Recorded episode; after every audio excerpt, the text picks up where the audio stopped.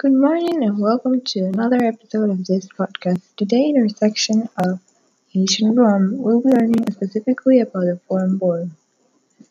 Um, some of the most important facts and basic information about this very, very important building that is still relevant today and it was at a time and it holds a lot of history and culture of the civilization. Let's get started. We can say that this area was used as an ancient Roman meat and fish market. So this was a place where they trade or sell the fish and the meat, which was very important for their economy. And it's also home to some of the eternal city's oldest and most well-preserved structures, which are very important today and they were very important at the time. So they were keep kept in in a very special place, like the forum.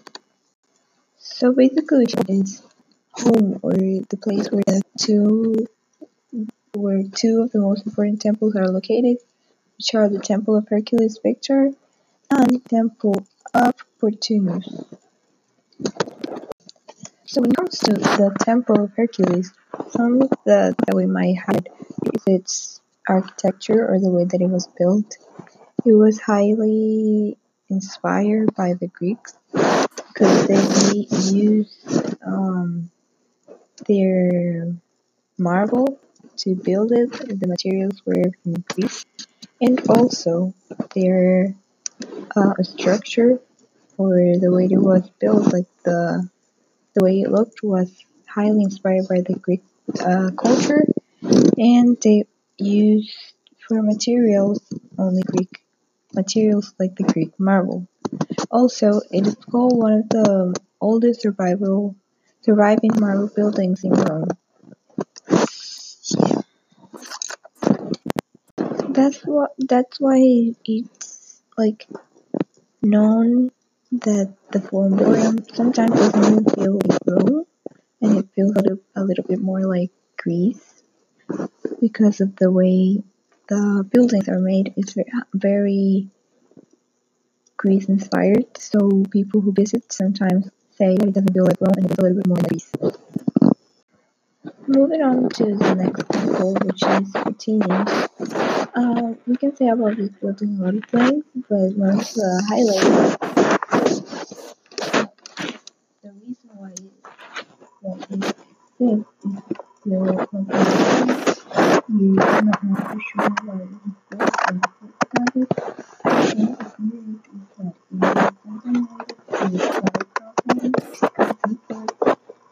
and another theory is that the Portunus was a god associated with doors and locks and keys.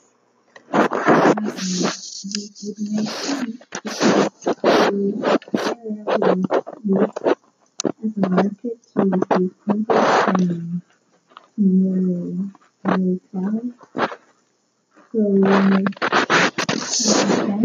comes to doors because it's like opening doors mm, for new products to come in.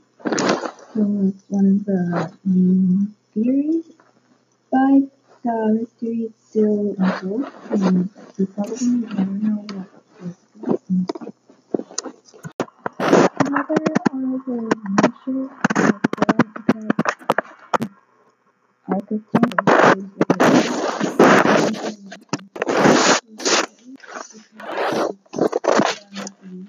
anywhere in Rome is no ark and it's made very, very important materials and it's the only one left, so it's very special. Thank you for listening and for learning with us and see you next time.